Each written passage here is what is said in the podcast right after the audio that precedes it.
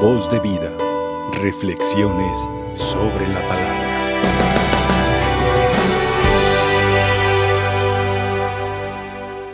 En el Evangelio que hoy escuchamos, alcanzamos a percibir o a percatar un problema.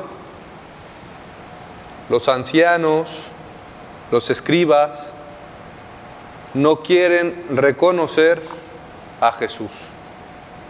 Los ancianos y los escribas van a hacer todo lo posible, todo lo que sea necesario para que no se reconozca a Jesús de Nazaret, para que nadie pueda saber quién es, a qué ha venido y sobre todo cuál es la misión a la que ha venido a este mundo.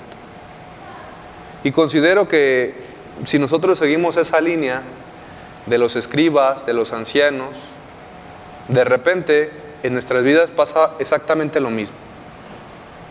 No alcanzamos a reconocer a Jesús. Sobre todo, claro, cuando las dificultades llegan a nuestra vida. No alcanzamos a reconocer a Jesús cuando la tribulación se apodera de nuestro corazón. No alcanzamos a reconocer a Jesús en nuestra vida cuando las situaciones pues no son como esperábamos cuando las cosas no, resultan como nosotros nos habíamos imaginado, no lo alcanzamos a reconocer.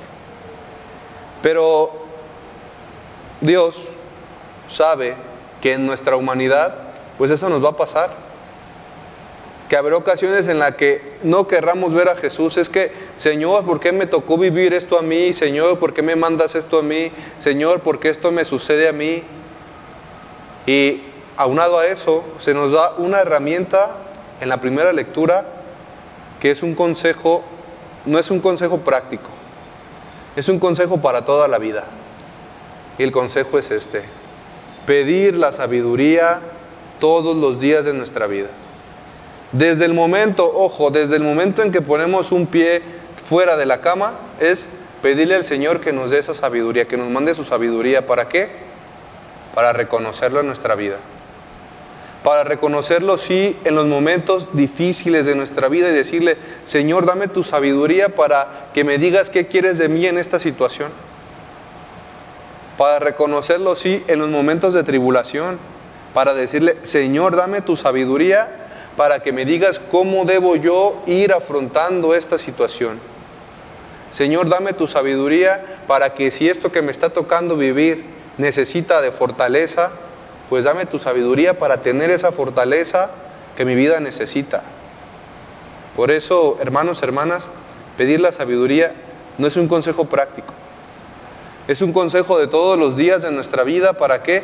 Para que alcancemos a reconocer a Cristo en la vida de cada uno de nosotros.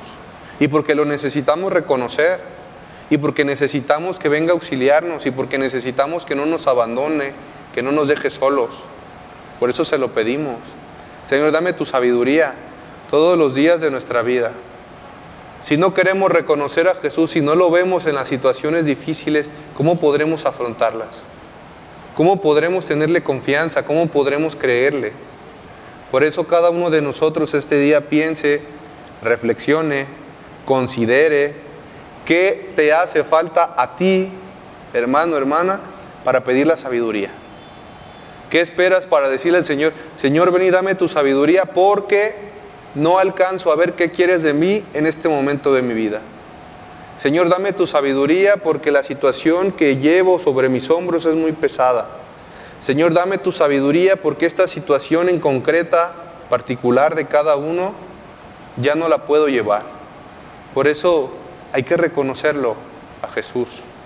No nos cerremos, no nos bloqueemos. Él está allí, presente para cada uno de nosotros, atento a las necesidades de cada uno de ustedes, pero piensa qué te hace falta a ti para pedirle sabiduría, para empezar a ser bueno, para empezar a pedir esa sabiduría con aquellos a los que de repente a lo mejor les tenemos algún resentimiento, no les hemos perdonado alguna ofensa. Pues hay que animarnos, hay que empezar a pedirla para que nuestra vida comience a transformarse y para que Cristo se haga presente y lo podamos reconocer en todos los acontecimientos de nuestra vida. No solo en los buenos, tampoco solo en los malos, siempre, siempre podamos reconocerlo. Pidámosle pues a nuestra Madre, la Santísima Virgen María, que nos ayude a invocar la sabiduría divina para poder ver a Jesús continuamente de la mano de cada uno y cada una de ustedes. Que así sea. Voz de vida.